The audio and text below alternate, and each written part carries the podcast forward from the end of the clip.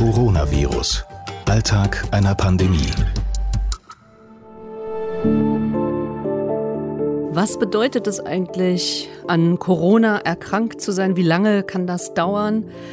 Um diese Fragen geht es hier im Podcast. Mein Name ist Katrin Heise und ich lasse mir das ein bisschen genauer von zwei Frauen schildern. Die sind beide Mitte 30 und beide sind an Corona erkrankt im März. Also die wissen, wovon sie reden.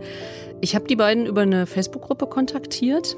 In dieser Facebook-Gruppe Langzeitfolgen oder Corona-Langzeitfolgen, in der organisieren sich Menschen, die eben über Spät- und Langzeitfolgen klagen. In den vergangenen Podcast-Folgen hatten Lotte und Cornelia jetzt hier schon eine ganze Menge erzählt von Tests, von Fieber, wie sie die Quarantäne überstanden haben. Aber irgendwann wurde es dann alles besser. Arbeitskollegen, die haben sich natürlich auch interessiert, haben sich gefreut, mich wiederzusehen, dann, nachdem ich dann im Mai wieder arbeiten war. Und mir ging es einfach gut. Und ich habe das Leben einfach genossen. Und ich habe aber auch, natürlich habe ich an Corona gedacht, aber jetzt nicht, dass ich jetzt nochmal irgendwie was davon spüren würde oder so. Da habe ich eigentlich nicht drüber nachgedacht. Man ist im Grunde durch damit. Und ähm, das glaubte ich eben auch so ungefähr anderthalb, zwei Wochen, dass das so sei. Ich bin dann ähm, erstmal zu meinem Freund so ein bisschen quasi und habe hier so mein Quartier aufgeschlagen, weil der im ersten Stock wohnt. Und äh, das hat einiges vereinfacht und der war natürlich auch ganz froh, dass er mich mal wiedersehen konnte. Also wenn ich das so höre, da fällt mir doch dieser Satz sehr auf. Also wenn Lotte sagt, im ersten Stock ist alles irgendwie ein bisschen einfacher, das heißt ja, Sie glaubte im April zwar, dass sie durch ist mit Corona, wie sie das ausdrückt, aber so richtig fit war sie damals auch schon nicht. Und überhaupt dieser einigermaßen Zustand hat auch gar nicht so lange angehalten, wie ich dann erfahren habe. Ich hatte dann tatsächlich auch mal einen Tag kein Fieber mehr. Ich hatte auch ähm, nicht mehr so einen Druck und alles wurde besser. Ich wurde also Ende April aus der Quarantäne entlassen da war es dann bei mir so, dass ich gedacht habe, okay, cool, äh, jetzt bin ich erstmal durch damit, aber ich werde wahrscheinlich noch mal ein paar Sachen testen lassen. Man hat ja jetzt gehört, das ein oder andere Organ ist betroffen und ich habe ja auch immer so einen schnellen Puls, äh, wenn ich mich anstrenge. Vielleicht sollte ich mal ein Langzeit-EKG machen und und und. Aber ich merkte dann nach ungefähr zwei Wochen, oh, die Sache ist noch nicht vorbei.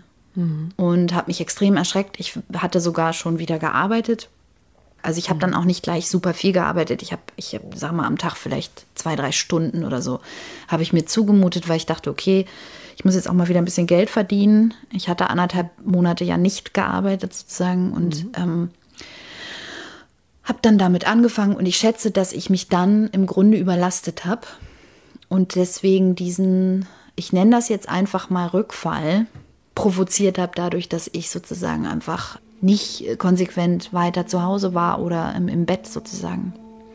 Und habe dann beim Job gemerkt, es geht irgendwie mit mir bergab. Und es kamen quasi alle Symptome wieder. Und zwar nicht so doll wie auf diesem Peak, auf diesem Höhepunkt, den ich da Anfang April hatte, aber irgendwie in einer milderen Form. Ich hatte wieder Atemnot, ich hatte wieder sehr weichen Stuhl, ich hatte wieder erhöhte Temperatur und mir ging es wieder ziemlich schlecht. Ich habe sofort wieder mich in Quarantäne begeben und habe dann äh, sofort auch wieder Tests angefordert. Also habe dann meine Ärztin angerufen und gesagt, was mache ich denn jetzt? Ähm, hat sie gesagt, es gibt inzwischen Corona-Praxen, da kannst du einfach hingehen und dich testen lassen, wenn du Symptome hast. Ja, und das habe ich dann natürlich auch gemacht, aber das Ganze war ganz schön ähm, erschreckend, weil ich einfach natürlich sofort dachte, das ist nicht vorbei. Ich bin noch krank. Und ich gebe jetzt mal eine zeitliche Orientierung, wie lange sich das schon hinzieht. Angesteckt hatte sich Lotte, die uns das hier eben gerade erzählt hat, im März. Und was sie gerade gesagt hat, das passierte im Mai. Also so lange zieht sich das schon. Die zweite Frau hier im Podcast, das ist Cornelia. Die haben wir ja als ziemlich tough kennengelernt. Mit ähm, Fieber bzw. erhöhter Temperatur hat sie da im Garten noch rumgewühlt, also gar kein Problem. Aber im Mai, so sagt sie, war sie wirklich fit, war sie wirklich fieberfrei ähm, hm, ungefähr sechs Wochen lang. Dann ging es nämlich auch bei ihr wieder los. Aber das wollte ich ein bisschen genauer wissen. Und zwar ging es los an Frohleichnam. Ähm, das war der 11. Juni, wenn ich es richtig in Erinnerung habe. Da ging es mir dann, irgendwie war ich an dem Tag ziemlich fertig. Es war da ziemlich warm bei uns in der Zeit und ich war da viel draußen, habe viel im Garten gemacht und abends war ich dann auch jeden Tag so schlapp. Am Samstag musste ich mich dann, also am nächsten Tag musste ich mich dann mittags hinlegen und das ist eigentlich ungewohnt, weil normalerweise muss ich mich nicht mittags hinlegen, um fit zu sein. Und dann habe ich eigentlich fast nichts gemacht an dem Wochenende. Ich war einfach müde, schlapp, antriebslos. Mir war so schwummerig innerlich und, und, und mir ging es einfach nicht gut. Und dann habe ich auch einen Husten bekommen plötzlich. Und alle haben aber gesagt, naja, Corona kannst du nicht wieder haben, weil Corona ist ja schon durch bei dir, so ungefähr. Aber ich wurde halt von Tag zu Tag schwächer und der Husten wurde immer schlimmer.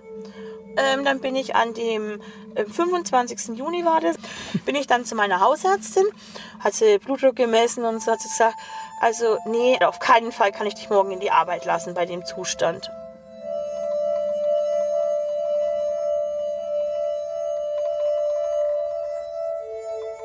Also was ich mich frage bei dem, was Cornelia gerade berichtet hat, wie kommt eigentlich so ein Rückfall zustande? Also wenn man es jetzt mal Rückfall nennen will, aber darüber haben die beiden Frauen ja auch nachgedacht. Lotte hat ja überlegt, ob sie einen Rückfall provoziert haben könnte. Und so ein Gedanke, gut, das verunsichert natürlich, weil man ja überhaupt nicht weiß, wie man sich verhalten soll, was man vielleicht lieber lassen soll. Medizinische Fragen kann ich hier im Podcast einer Ärztin stellen, Jördis Frommhold von der Reha-Klinik Heiligendamm. Ich glaube, das wäre zu früh gesagt, dass man äh, irgendwas provoziert und die beiden haben sicherlich nichts äh, falsch gemacht, weil sie fühlten sich ja in dem Moment so, als ob sie auch wieder sich die Arbeit zutrauen und sich auch ihr ähm, bisheriges Leben soweit zutrauen. Das ging vielen äh, meiner Patienten auch so. Auf der anderen Seite ähm, haben wir auch Überblick über Patienten, die ja lange Zeit jetzt noch krankgeschrieben waren und alle schildern durchaus so einen undulierenden ähm, Verlauf. Also man hat erst, nachdem ähm, das Gefühl ist, die Krankheit überstanden zu haben, fühlen sie sich fit, fühlen sich wohl, ähm, denken, es funktioniert alles. Und also viele sind dann auch wieder arbeiten gegangen mitunter keine körperlich schwere Tätigkeit, sondern eine sitzende Tätigkeit, eine leichte körperliche Tätigkeit, was mal auch durchaus sehr zuzumuten ist. Und aber es berichten tatsächlich viele wirklich nochmal so mit zwei, drei, vier Monaten Versatz, dass es nochmal so einen Rückschlag gibt, beziehungsweise viele sagen, dass da, da kommt dann nochmal so ein Rebound oder es, es geht nochmal von vorne los. Interessanterweise kommt es dann auch häufig zu neurologischen Verschlechterungen oder aber auch zu Gelenkschmerzen, zu Muskelschmerzen, nochmal zu einem sehr ausgeprägten Müdigkeitssymptom. Die Leistungsfähigkeit geht zurück und ähm, viele beschreiben das so, dass sie wirklich so ein bleierndes Gefühl in der Muskulatur haben, dass sie überhaupt nicht auf die Beine kommen. Und das tritt auch unabhängig auf, egal ob die Patienten jetzt arbeiten waren schon oder nicht. Hm, also, also, wir sehen das auch bei Patienten, diese, diesen undulierenden Verlauf, die noch krankgeschrieben waren zum Beispiel. In der Reha-Klinik, in der Jodis Frommhold Chefärztin ist, wurden inzwischen übrigens weit über 200 Post-Covid-Patienten behandelt, also von denen sie da ja auch immer wieder erzählt.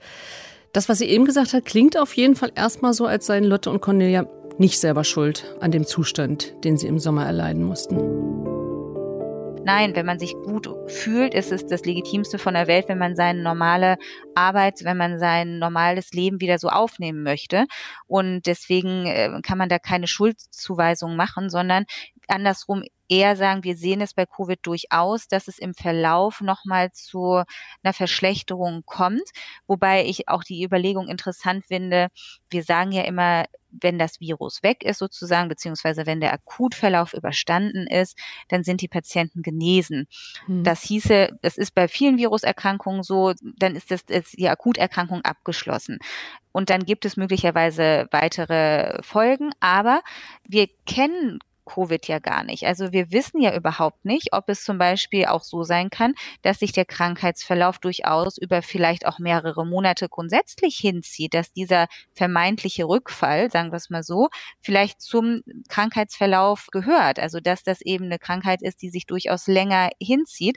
Und es kann niemand sagen, dass das nicht vielleicht einfach eine andere Krankheitsausprägung ist und dass diese Patienten vielleicht gar nicht mal einen Rückfall haben, sondern dass das auch zur Erkrankung dazugehören kann. Aber das ist wirklich spekulativ und ähm, denke aber trotzdem, ja, dass es sich lohnt, darüber nachzudenken. Das ist einerseits interessant, ja, aber vor allem macht es mir Angst, Angst vor dieser Infektion. Und das, was Cornelia mir berichtet hat, das kann einem auch Angst machen. Das hört sich jetzt so an, als ob es Ihnen da auch schlechter gegangen wäre als zu dieser ähm, Corona-Infektion, die Sie uns vorher geschildert haben. Ja, also ich sage auch immer bei meinen Freunden, wenn sie sagen, na ja, du hast doch Corona überstanden, dann sage ich, ja, Corona kann man doch überstehen. Sage ich auch immer, ja, Corona kann man überstehen, aber das, was ich im Juni und Juli durchgemacht habe, das weiß ich nicht, ob man das auf Dauer überstehen kann. Mhm. Es war tatsächlich so, dass ich plötzlich nicht mal mehr von meinem Schlafzimmer ins Wohnzimmer laufen konnte oder ins Bad. Ich habe es nicht mehr geschafft, die Treppe rauf und runter an einem Stück zu laufen. Ich habe kaum Auto fahren können. Also ich wohne drei Kilometer außerhalb von der Stadt, wo mein Arzt ist. Ähm, ich habe es kaum mit meinem Auto bis zum Arzt geschafft. Also an dem Tag wäre es mir unmöglich gewesen, 25 Kilometer zu fahren an den Tagen. Was heißt denn das, wenn Sie sagen, Sie haben das nicht geschafft? Ich meine, wenn Sie nicht vom Schlafzimmer ins Bad, Sie mussten zwischendurch stehen bleiben und Luft holen oder was mussten ich musste Sie? Mich, ich musste mich festhalten, mir war schwindlig, ich habe keine Luft bekommen, ich hatte Hustenanfälle, ich hatte fast Erstickungsanfälle von lauter Husten. Bis heute ist nicht geklärt, warum ich eigentlich diese Langzeitfolgen habe. Was wir wissen, ist sozusagen, aus irgendeinem Grund ähm, haben Post-Covid-Patienten immer wieder gefühlte Rückfälle. Rückfall, also weil eben, wie Sie vorhin geschildert haben, also weil alles einfach wieder von vorne losging. Nicht ganz so schlimm wie beim ersten Mal, aber viele Symptome tauchten eben wieder auf. Und was mich vor allem erstmal total verwirrt hat, sehr konsequent über Wochen wieder diese erhöhte Temperatur. Und zwar immer so an der Grenze. Es war dann oft so, dass ich so 37,5 hatte, 37,7, 8, nie mehr. Und das meistens auch nur in Anführungsstrichen ab nachmittags.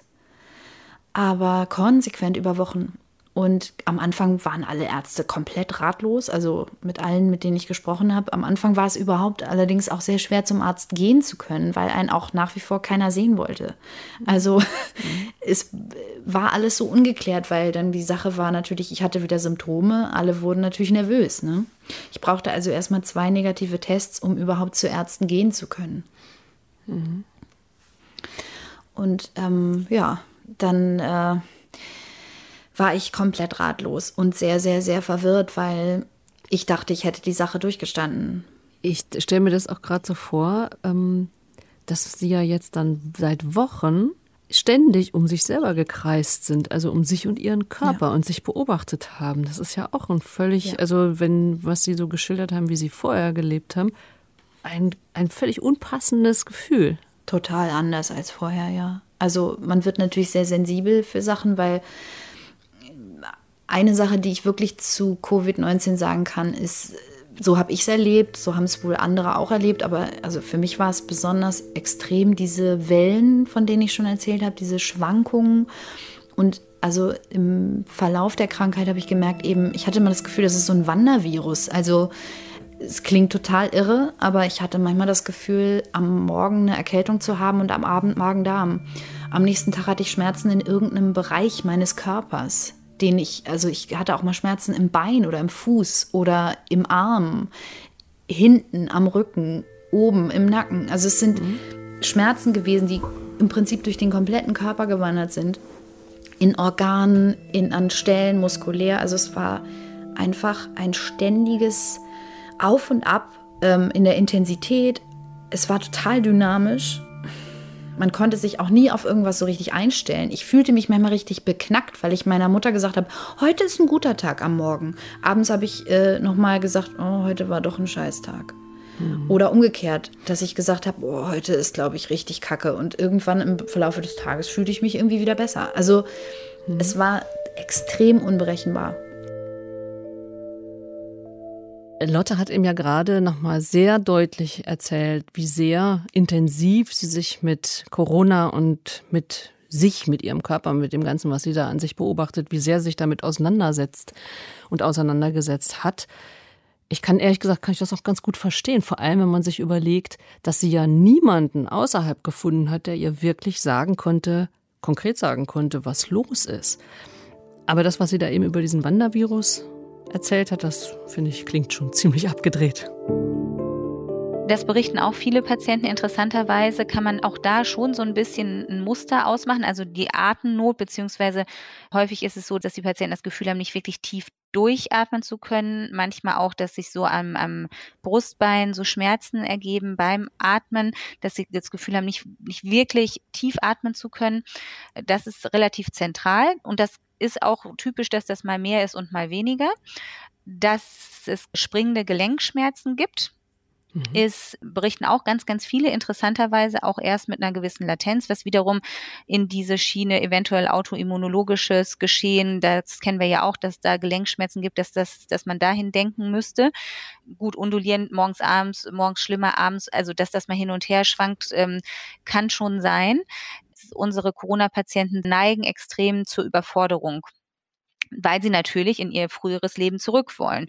Und wenn sie einen guten Tag haben, packen viele in diesen guten Tag alle Aktivitäten rein, die sie sich vorstellen können. Also dann hat man vielleicht doch schon mal ein bisschen Sport selber gemacht, dann fahren sie aber doch noch mal dann 20 Kilometer mit dem Fahrrad, weil sie ja trainieren wollen. Und das ist tatsächlich nicht sinnvoll, sondern da ist wirklich eher das Motto, steht der Tropfen hüllt den Stein. Also wenn man selber was für sich tun will, sehen, dass man Atemtherapie oder Atemtraining macht, das kann man sich ja auch selber im Internet vielleicht schauen oder man hat einen niedergelassenen Physiotherapeuten, die das anbieten. Dann moderates Leistungstraining und Ausdauertraining und wirklich auch da immer gucken, dass die Atemtechnik richtig bleibt, gerade wenn man an seine Belastungsgrenze kommt. Und wenn man einen guten Tag hat, dann auch froh sein, dass das so ist. Aber wie gesagt, dann nicht noch mehr machen, weil dann neigen unsere Covid-Patienten dazu, am nächsten Tag wirklich eine sehr, sehr starke Erschöpfung zu haben und auf einem Tiefpunkt zu sein und dann wieder von klein anfangen müssen. Ich äh, habe bisher noch nie so viel unsere Patienten bremsen müssen, aber bei den äh, Covid-Patienten ist das tatsächlich ähm, der Fall. Also ein paar Tipps von Jodis Frommholt, die als Ärztin sehr viel mit Post-Covid-Patienten zu tun hat inzwischen. Hier im Podcast über die Spätfolgen von Corona berichten ja zwei Frauen von ihren Krankheitsverläufen und ich fasse das mal zusammen. Beide Frauen dachten, sie hätten Corona überstanden. Beiden geht es nach Wochen aber plötzlich wieder total schlecht. Und Cornelia schildert mir später, wie sie dann auch wieder alleine mit inzwischen schweren Symptomen ja, herumlaboriert. Anders kann man es gar nicht ausdrücken. Aber ich wollte den halt auch dann eigentlich keinen zur Last fallen, weil ich gedacht habe, es kann ja jetzt eigentlich nicht sein. Also hm. ich hatte doch schon Corona und aber mir ging es täglich schlechter. Und ich hatte tatsächlich Angst zu sterben, muss ich auch sagen. Ich habe zu einem guten Freund von mir gesagt, habe ich gesagt, du, ich glaube, ich sterbe. Dann sagt er, mach keinen Scherz. Aber es war tatsächlich ein Gefühl, ein beklemmendes Gefühl, das ich selber zu Corona nicht kannte. Also ich persönlich. Da hatten andere Angst um mich, aber ich selber hatte dieses Gefühl nicht zu Corona. Hm. Also Sie haben ja eine sehr, ähm, sehr forsche Art, so zu reden. Aber wenn Sie das so sagen, ich hatte das Gefühl zu sterben. Also, mhm. weil Sie einfach immer also schwächer war, wurden. Ja, am 29. Juni wurde ich nochmal in die Praxis bestellt, weil ich früh angerufen habe, dass es mir immer schlechter geht. wurde EKG geschrieben, EKG war in Ordnung. Blutdruck, aber dann hat ist mein diastolischer Wert, also der niedrige Blutdruckwert, ist völlig eskaliert. Der hat Schwankungen gehabt von 27 bis 133. Und ich wurde dann zum Lungenfacharzt bei uns in der Stadt geschickt mit Verdacht auf Lungenentzündung.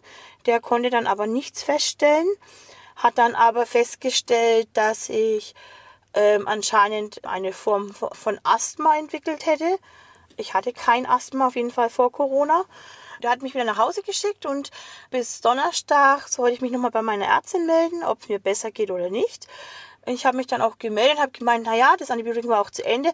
Mir geht es nicht wirklich schlechter, mir geht es aber auch nicht 100% besser. Die hat mich dann am nächsten Tag nochmal abgehört und hat dann festgestellt, dass ich ein, ein massives Pfeifen auf der rechten Lunge habe. Genau, hat dann gemeint, ich soll doch am Wochenende mich erstmal schonen. Hm. Ähm, ich habe mich dann auch natürlich, also ich konnte ja eh nichts machen. Ich, ich wollte gerade sagen, Sie haben sich ja eh die ganze Zeit schonen müssen, ne? Hm. ich war mit mir selber überfordert und habe das auch brav über mich ergehen lassen. Ähm, dann hat mich diese Ärztin hat mich nochmal abgehört und hat gesagt, dass das Pfeifen immer schlimmer wird. Und am Sonntag ähm, hat sie mich dann auch nochmal zu sich bestellt. Dann hat sie gesagt, es hat sich weiterhin verschlimmert, sie schickt mich ins Krankenhaus. Mhm. Ich hab, war aber auch so schwach, ich habe mir am Sonntagmittag was gekocht und ich hatte eigentlich Hunger, aber ich habe es dann in den Kühlschrank gestellt, weil ich es nicht essen konnte, weil ich einfach gar keine Kraft und Energie hatte, das zu essen. Das heißt, jetzt höre ich, ähm, dieses Mal war Ihnen das mit dem Krankenhaus ganz recht, oder? Also die Woche vorher habe ich noch gesagt, ich möchte nicht unbedingt ins Krankenhaus, deswegen wurde ich zum Lungenarzt geschickt.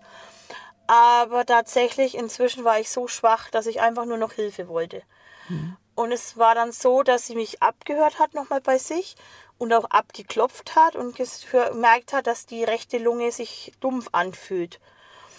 Und dann hat sie mich ins Krankenhaus mit Verdacht auf, auf Lungenembolie. Auf Lungenembolie? Ja. Ich bin dann selber in die Notaufnahme und wurde erstmal in der Notaufnahme behandelt und natürlich auf Lungenembolie und Blutgase und so wurden gecheckt. Ähm, Im Gegensatz zum März war es tatsächlich so, dass dann halt auch die Blutgase also auffällig waren, dass eben die Sauerstoffsättigung nicht mehr so gut, also schon noch gut war, dass ich nicht beatmet werden musste, aber nicht so gut, wie es eigentlich im März war oder wie es eigentlich sein sollte bei einem 36-jährigen oder damals 35-jährigen mhm. Frau. Und genau, die Lungenembolie konnten sie dann relativ schnell ausschließen. Also das hat anscheinend dann war alles soweit in Ordnung. Dann haben sie ähm, gesagt, okay, aber die Symptome zeigen irgendwas einen Schaden mit der Lunge hin. Dann wurde auf Lungenentzündung getippt, ähm, wurde dann aber auch ausgeschlossen. Dann haben sie, also auf normale Lungenentzündung. Dann haben sie gesagt, okay, dann muss es ein Herzinfarkt sein. Ein Herzinfarkt? Ähm, dann haben sie mich, ja, dann haben sie mich halt dahin durchgecheckt und dann haben sie gemeint, ja okay, wenn es jetzt wenn der Blutdruck aber immer noch auch nicht passt, dann könnte es ja auch ein Schlaganfall sein. Und dann haben sie mich auf das hin auch noch untersucht. Was ist denn in Ihrem von Kopf? dreieinhalb Stunden. Was ist denn in Ihrem Kopf ich in war der Zeit? Also ich war erstmal total fertig. Ich habe eigentlich das meiste einfach über mich ergehen lassen, weil ich so so fertig war, so mich einfach nur noch krank und fertig mit der Welt ich, ich gefühlt habe. Also mir war es eigentlich schon zu viel, meine Schuhe auszuziehen. Mhm. Ja. So kennen nein, Sie sich ja gar nicht. Das sind ja gar nicht Sie, ne? Nein, das war ich nicht. Also wer mich kennt, der weiß, ich habe eigentlich immer noch irgendwo eine Energie geladen und muss mich eher ausbremsen. Wie haben sie immer gesagt, ich bin vor zwei Jahren von der Bühne gefallen bei uns im Gemeindehaus und hat mir dann eine Rippe gebrochen beim Theaterspielen. Und dann habe ich noch mich gewehrt, mich ins Krankenhaus zu bringen. Und dann sagen sie mir, ja, dich muss man wirklich mal halt knebeln, um dass man dich ins Krankenhaus bringt. Und ich war einfach so krank, dass ich einfach das über mich erdulden lassen habe. Mhm. Ich wollte einfach nur noch, dass man mir hilft. Und Aber das, das konnten sie leider nicht. Das Schlimmste ist ja, wenn man nichts findet, ne? Ja. Wenn man das jetzt so hört, mit Wochen später, also Wochen nachdem sie das alles erlitten hat, finde ich, hört man Cornelia immer noch an, dass sie dass sie das doch sehr, sehr mitgenommen hat. Also das verändert ja richtig ihre Stimme, wenn man sie jetzt so hört. Aber der Wunsch, der immer wieder dahinter steckt, den auch Lotte ja schon geäußert hat, der Wunsch nämlich, dass man ihnen erklären kann, was eigentlich genau los ist mit ihnen, dieser Wunsch, der geht leider noch länger nicht in Erfüllung. Und davon erzählen sie hier in diesem Podcast über Corona und die Spät- und Langzeitfolgen.